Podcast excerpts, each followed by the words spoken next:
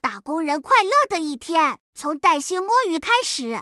欢迎收听带薪摸鱼，我是柚子，我是噗噗猫，我是晴朗。咱们的男主播泰迪，他今天去看陈奕迅演唱会了，所以就变成了我们仨女孩子一起聊天。今天呢，我们就想和大家聊一聊副业搞钱这件事情。因为我自己实话实说，没有特别丰富的副业搞钱的经历，所以我自己对这个话题也是超级超级感兴趣。又是一期带着学习心态来录节目的现场。这个话题其实我很早就想跟大家聊了，我也是憋了得有一到两个月吧。而且我看到最近其他的播客，他有陆陆续续提到副业这个话题，我有点惶恐啊。因为第一，我很害怕跟别人撞选题；第二，就是我怕被人家说我们搞抄袭啊。事先说明，一定要事先说明，人家聊副业的节目，我特意一个都没有去听。选题方向一样，但是我们人不一样。我们是基于我们主播的真实经历，然后做一些这个副业的分享。有时间的情况下，我还是建议搞的，因为这样给自己一个多的可能性去对抗这个现在这种动不动就裁员的这个大环境。但是如果说大家本职工作都已经很累了，我还是建议大家剩余的时间去多来好好休息，然后去充电。那接下来我们会把这期节目分为两个部分，给大家讲讲我们几个主播及周围亲朋好友经历和验证有效和无效的一些副业。那我们先从无效副业聊起吧。无效副业可以分享的好多呀，因为我自己身上就有好多无效副业。三十二岁之前，我有退网过两年嘛，那两年的时间我都在潜心研究如何赚钱，但我后来发现。我这些应该都是属于无效副业的范畴啊，因为都辛苦钱。第一个算是锻炼了我的技能，让我的生活也多了很多乐趣，但是也让我的颈椎病变得更加严重的就是我去做了手工，还有串珠。对这个我知道，因为他当时也给我做了好多，然后我觉得很好看。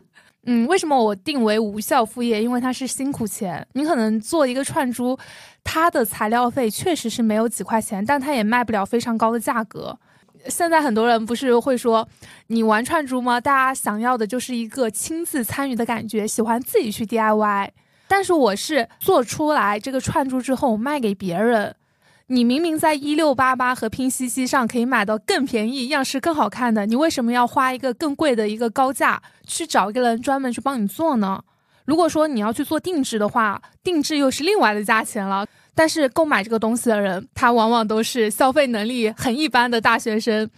应该是前两年比较火的一句话，叫做“串珠这个东西，小学生嫌太幼稚了，但大学生玩刚刚好”。串珠在大学生圈子里非常的流行。对，这个让我想到最近又特别火的那个猫捉老鼠的游戏。这个就是小学生都已经闲的游戏了，但是我们现在成年人玩起来就觉得刚刚好。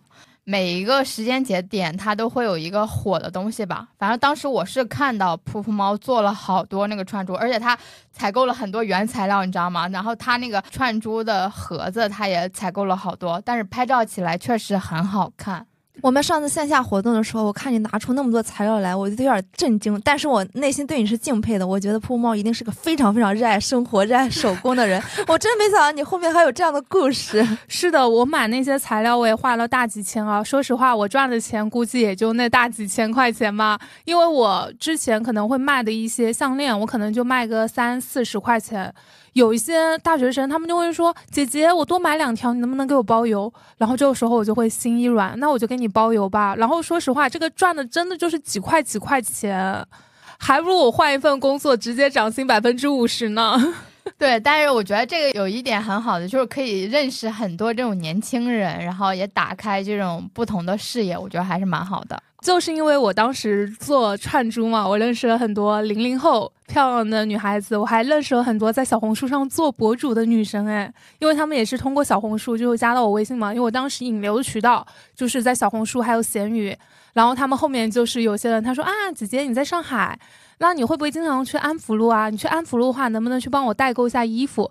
安福路上就是有一个牌子叫做 BM 嘛，然后就是可能很多年轻的又喜欢白又瘦的那种女孩子，她就会想要去买。但是我又不知道怎么去定价，因为我当时也没有做过代购嘛，在网上看了一下，就可能说什么五块啊、十块啊都有，二十块的也有，就买一件衣服。人家一说，我可能耳根子也会比较软，他就说我多买几件，能不能少收我一点代购费啊？然后我就说啊，那可以啊。然后我也是刚刚开张，我也不懂，然后我就去帮他买。就是因为我收了人家代购费特别的便宜，所以有很多大学生找我买衣服，导致我每个星期都要去 BM 去帮他们买衣服，还挺辛苦的。对，但是这种就是实操性又比较强，反正虽然是辛苦，但是大家上游起来会比较快。嗯，但是有一点啊，就是我觉得他也是无效副业啊，因为说实话，我每个月赚的钱还不如还不如我的路费？对，我的路费加我到那边去买东西吃，因为你去安福路，你不可能就是去买个衣服你就走了，我会在那边买一下面包，旁边的面包店那边还有一些什么 brunch 的一些店啊，我之前还去那边吃过几次，要不就到路边看那边有奶茶咖啡啊，买一杯。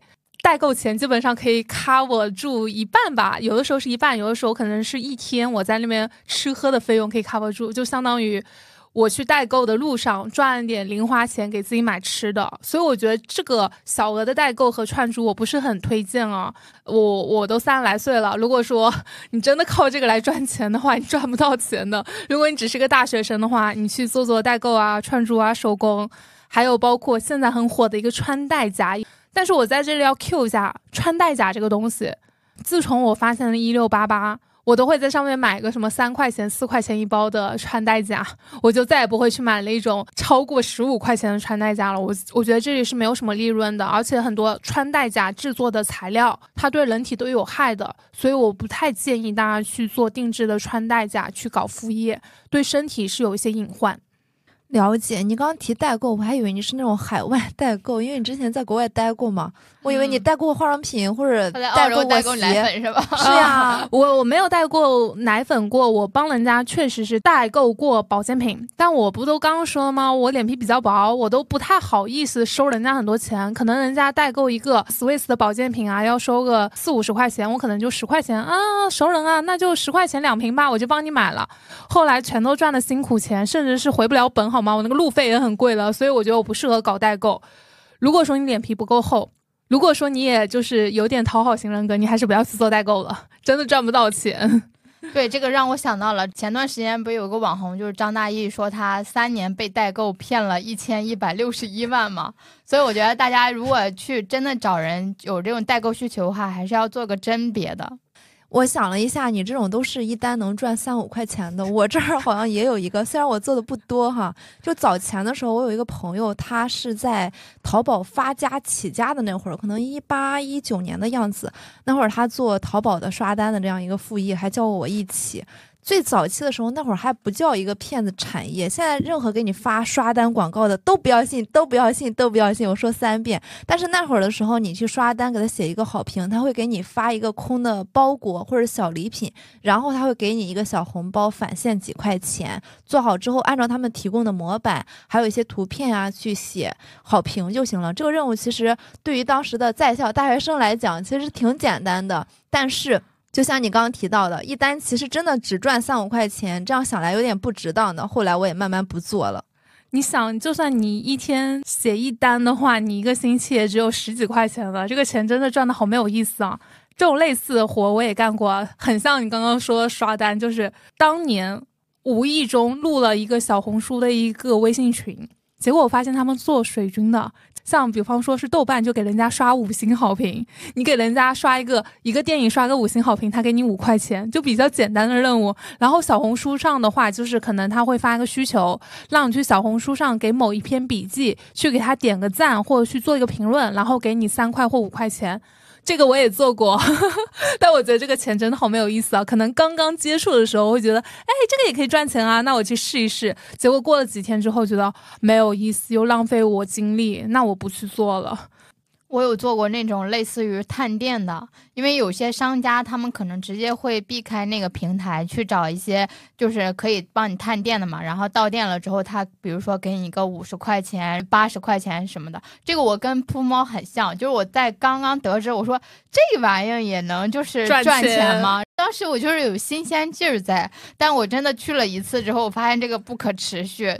一般这个店啊都是在比较偏远的地方，整个的时间成本也要投入很多。比如说你来回去的话，一个多小时都要没了，结果到店之后可能也就几十块钱这样子。对对，好辛苦啊。我觉得那个真的是投入产出比好低啊！你可能去的路上要跋山涉水一个半小时，结果去了之后返给你二十块钱，心里不是滋味。如果比如说像我要是回骑自行车，我觉得还好一点，能够减少点交通费用。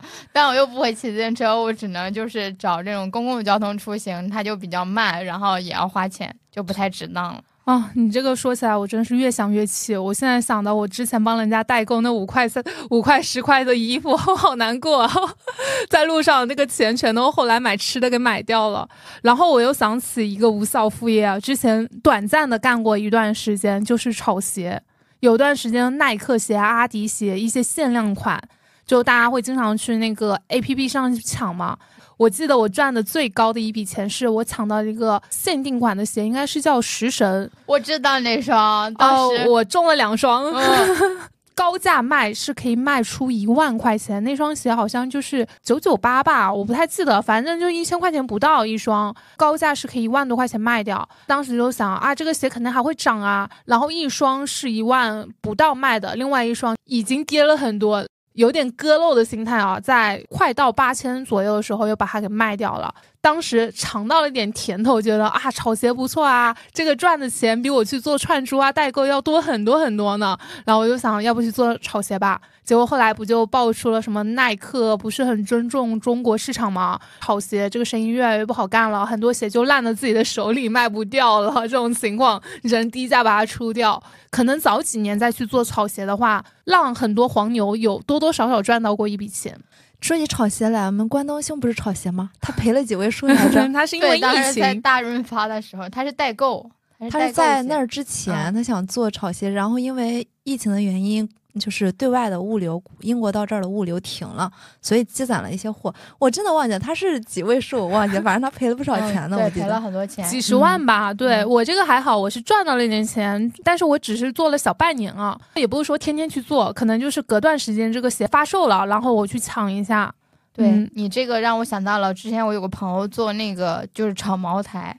茅台的话，如果你比如说能够买到的话，那个转手一下的话就是八百多块钱。他当时做了一段时间，觉得还不错。但这个真的就是看运气，这种就是运气成分很大，就是它不是固定的。对，是的，这种还是小做一单的那种副业。因为我有朋友也是炒鞋的，他是从本科开始，就是到后面留学一直在做，国外有稳定的货源，我看他是赚了不少的。跟咱这种做做副业就不太一样了，他是真的把它当事业来搞的，所以还有点区别，小区别。他应该做的也比较早吧？现在做这真的就是一一口米都吃不上，没有什么意义，所以我把它归到无效副业这一块嘛。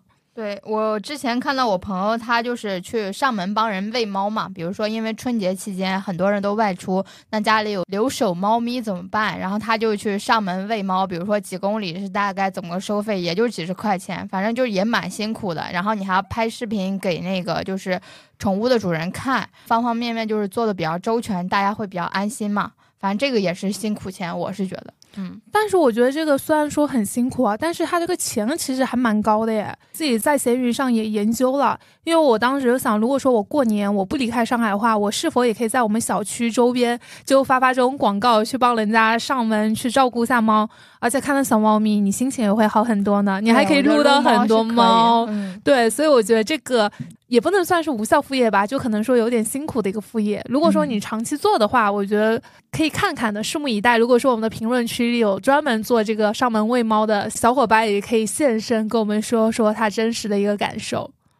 是不是还有其他的一些，比如说技能性的东西？这种都是靠时间成本去换钱的。我印象里可能还会有一些像，尤其你铺猫，你学。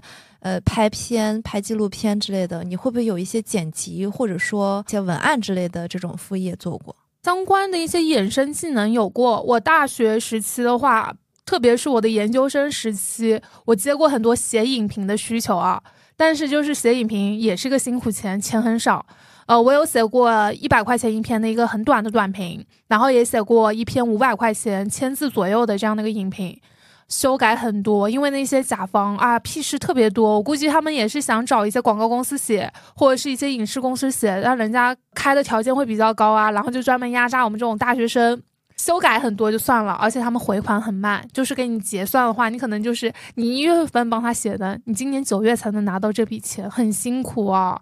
六年前的话，其实我有去接过帮人家 代写论文初稿，这个就赚的会相对来说比较多，因为我只是做初稿，而且我只是微调了一点点，这种来钱很快。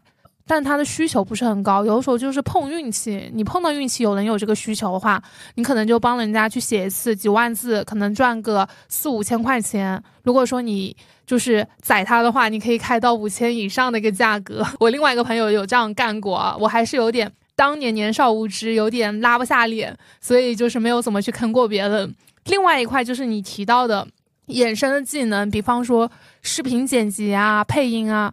觉得这个第一，它非常不稳定，就是有一单没一单的去接，除非你是长期靠这个，你想要把它打造成一个稳定副业的话，你就是要长期就是在网上接单，像闲鱼啊或其他一些技能平台。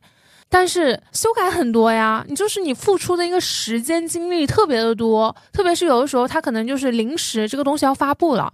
他这时候是晚上两三点钟，他找你，你去改，就就耽误你睡觉了吗？或者是他明天早上十点钟要发出了，结果他说，哎，有个地方审核不通过，很危急的时间段，你还要去帮他做修改，其实我就很考验你的耐心。我自己不是很喜欢接这种活，太麻烦了。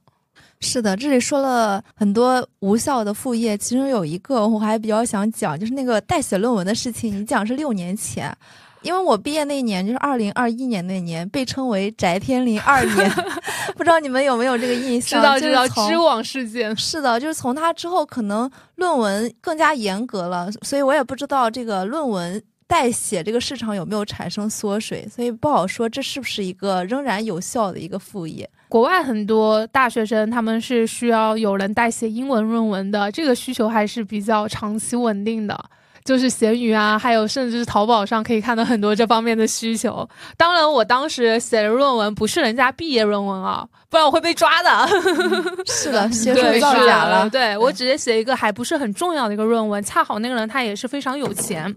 我们之前有一期采访那个演员嘉宾的时候，他有提到他拍那个寄拍被骗的那个事情。他说他跟另外一个模特朋友，嗯，几百块买了一大堆衣服，然后图也拍好，正准备返给他们这些图的时候，结果发现被人拉黑，联系不上了。那些衣服可能就是尾单，或者说以几吨那种卖掉的那种价格，然后几百块钱卖给他们了，就这种感觉。我看小红书上也有挺多那种自拍模特的，说实话，他们就真的是自拍一单的话，也就赚个十块二十块钱的，很辛苦哎，还要甄别被骗。对，而且那些衣服有些很多质量都不是很好。如果说你正好是过敏体质呢，就是你立马就穿上了，可能会有那种荨麻疹啊、急性发作呀。我觉得这种对身体也是一种安全隐患。所以我不是很建议去做鸡排啊。当然，如果你是一个非常大的一个小红书博主的话，这这可能就不是鸡排了，它可能就是一个公关的一个礼物了。然后可能会送你一件比较高价值的衣服，然后你可能就帮他做一个简单的一个产品露出。这种的话，嗯，你去接一下是完全没问题的。刚刚聊那么多无效副业，我都觉得好辛苦啊！就是无效副业，在我的眼里，就是第一是辛苦钱，第二它就是可能是稳定性很差，还有就是可能就是那种屁事龟毛特别多的，就我刚刚讲的写影评啊，还有做视频剪辑啊、配音啊等等这种的。下面就来聊聊有效副业吧。我觉得有效副业这一块，应该晴朗还是有挺多好的一些建议和观点。有有效副业的话，我有做过一些就是面试辅导。因为有一些应届生，他们需要去找一些工作嘛，然后我大概可能之前那个收费的话，就一个小时两百块钱。当时因为他也是跟机构去合作的，然后机构会给你推荐学生。面试辅导规划，这个需要什么资质吗？比如说你持什么样的证书之类的？这个不需要资质，但需要你就是一定要有，比如说两到三年以上的一个工作经验，就是一定要是一个资深社畜，这样才能够就是给他提供一些建议，或者是自己在面试方面有一些心得之类的。对，而且特别是如果你曾经在校招或社招拿过非常多 offer 的话，你在这方面就会有很多优势。而且不是说出门在外身份都自己给的吗？你去做这种话，你要给自己。打造一些人设和包装下，比方说你曾经拿过哪些互联网大厂的一些 offer，辅导过，比方说五十家、一百家学员，帮他们提供面试技巧啊等等这种的。而且你知道，我们的泰迪小伙伴也是做这个面试辅导的吗？他帮很多人都进入了大厂。嗯，对。然后我有一个好朋友，他也有做过这个职业咨询啊，在我这里，他可以统称为知识付费类的嘛，而且这种。长期可以持续做下去的，它不是我刚刚说那种无效副业，就是有一单没一单这种很不稳定的。职业咨询的话，就是刚刚晴朗有提到的。简历修改呀，还有面试技巧心得啊等等，我男朋友他也做过，因为他现在在小红书上有做小红书的职场博主嘛，经常会有人私信就发给他，问他，哎，你能不能接这相关的咨询啊？有些人就要求电话辅导，报的价也就是一个小时五百块钱以上，因为他毕竟也是一个相对来说是有一点门槛的一个芯片行业，所以他们里面就是报价可以稍微高一点的。还有另外一块的话，就是行业咨询。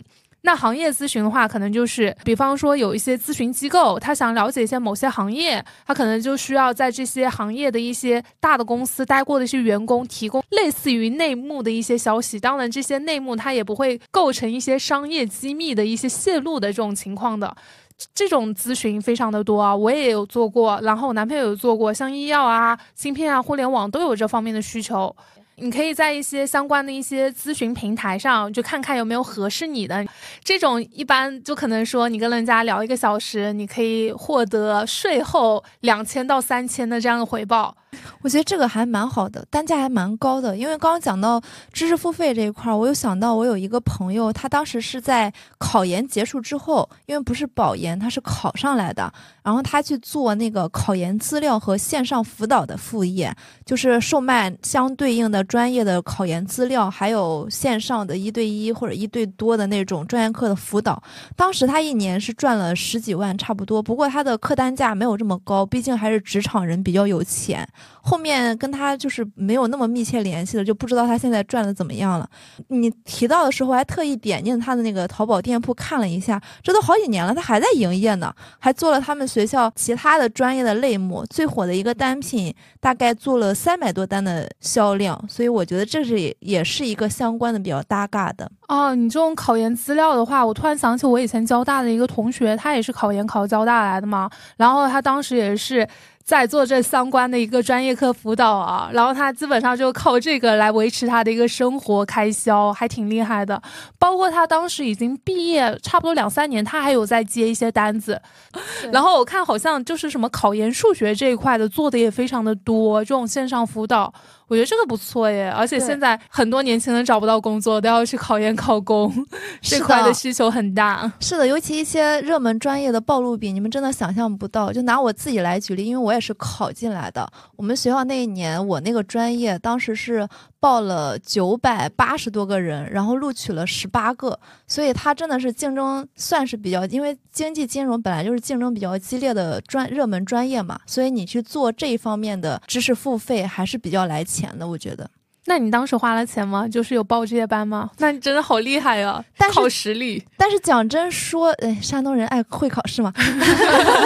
但是讲真说，我觉得你刚刚提到考研数学那些，现在网上有很多很多免费的课啊，你的 B 站上都可以去看到，所以我还真不太了解这个市场是怎么形成的。反正让我想到了之前我们不是做过线下搞钱的那个会议分享嘛，然后有个朋友当时有提到，他跟他们就当时那个班级就是那个高考状元关系很好，他当时就是高考那个。状元一公布，然后他马上嗅到了商机，他把高考状元的笔记全都拿去影印了一下，很多家长来找他购买，然后他就做的是那种高中生的那个生意，也比较长期稳定。后面他还跟那个老师去做长期合作。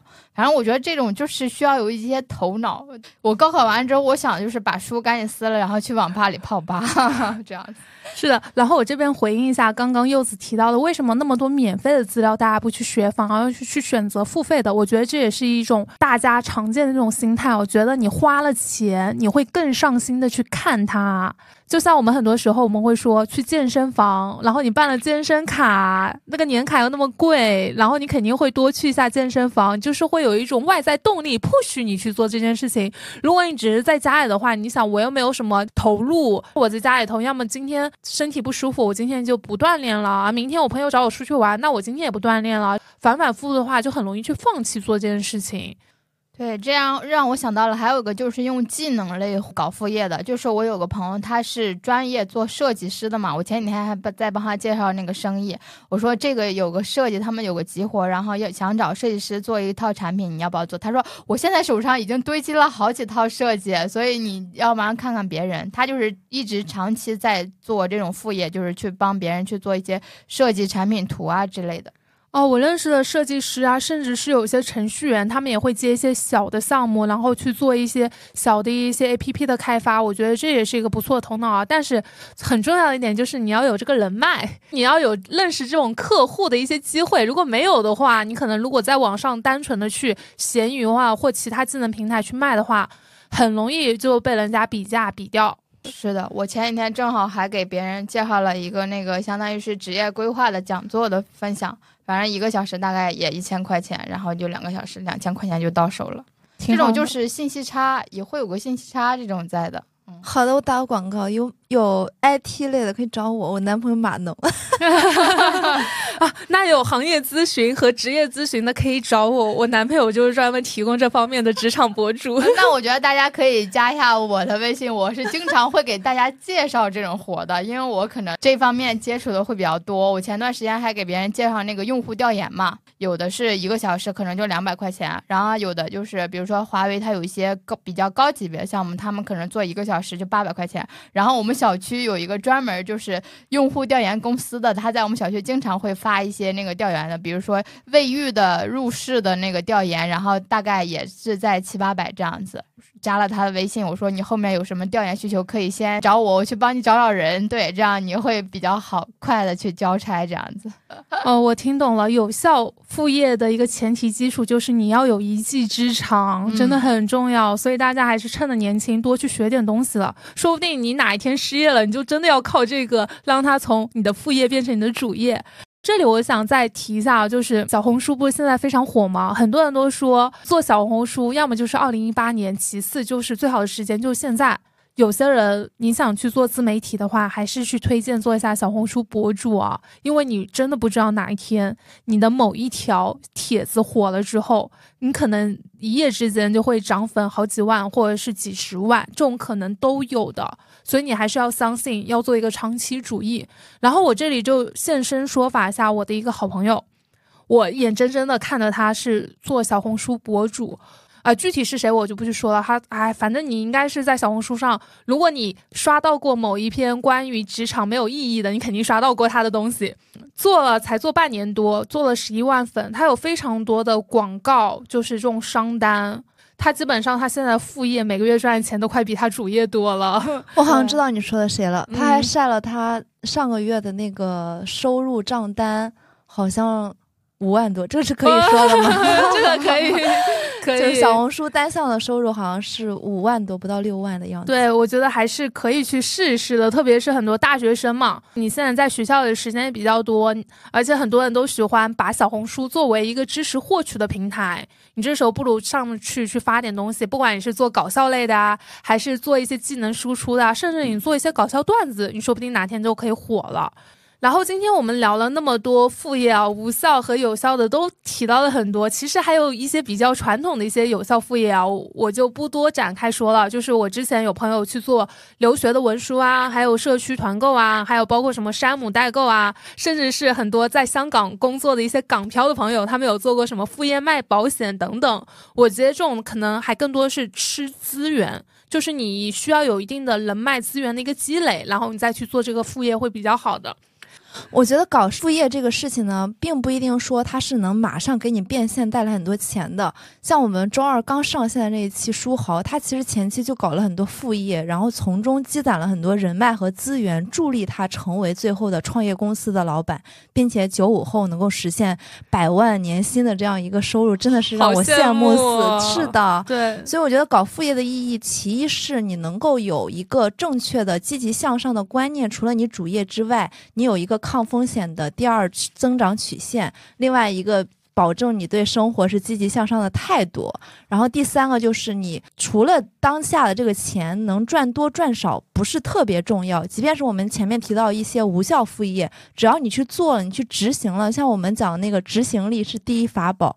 对，是的，我刚刚也想说，这个执行力是第一法宝，你一定要自己去试。你试了，你很有可能；你不试的话，真的是到百分之零的可能都没有。就像我试了那么多，我才可以跟大家分享我的那么多无效的副业。对，就试了不一定成功，但不是一定不成功。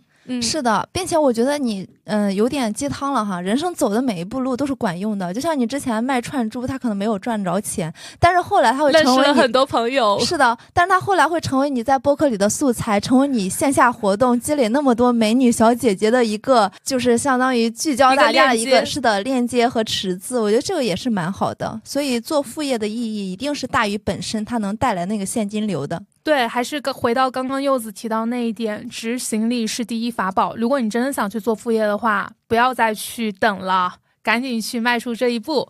然后今天我们的节目就聊到这里啦。如果说你对我们的内容很感兴趣，你也想在我们的听友群里去聊一聊你曾经踩过的一些坑、做过的一些副业，或者是你觉得很好的一些有效的副业的话，也欢迎大家在 show notes 处找到我噗噗猫的微信，加我的微信进我们的听友群，跟我们一起带薪摸鱼。我们下周四再见，拜拜，拜拜，拜拜。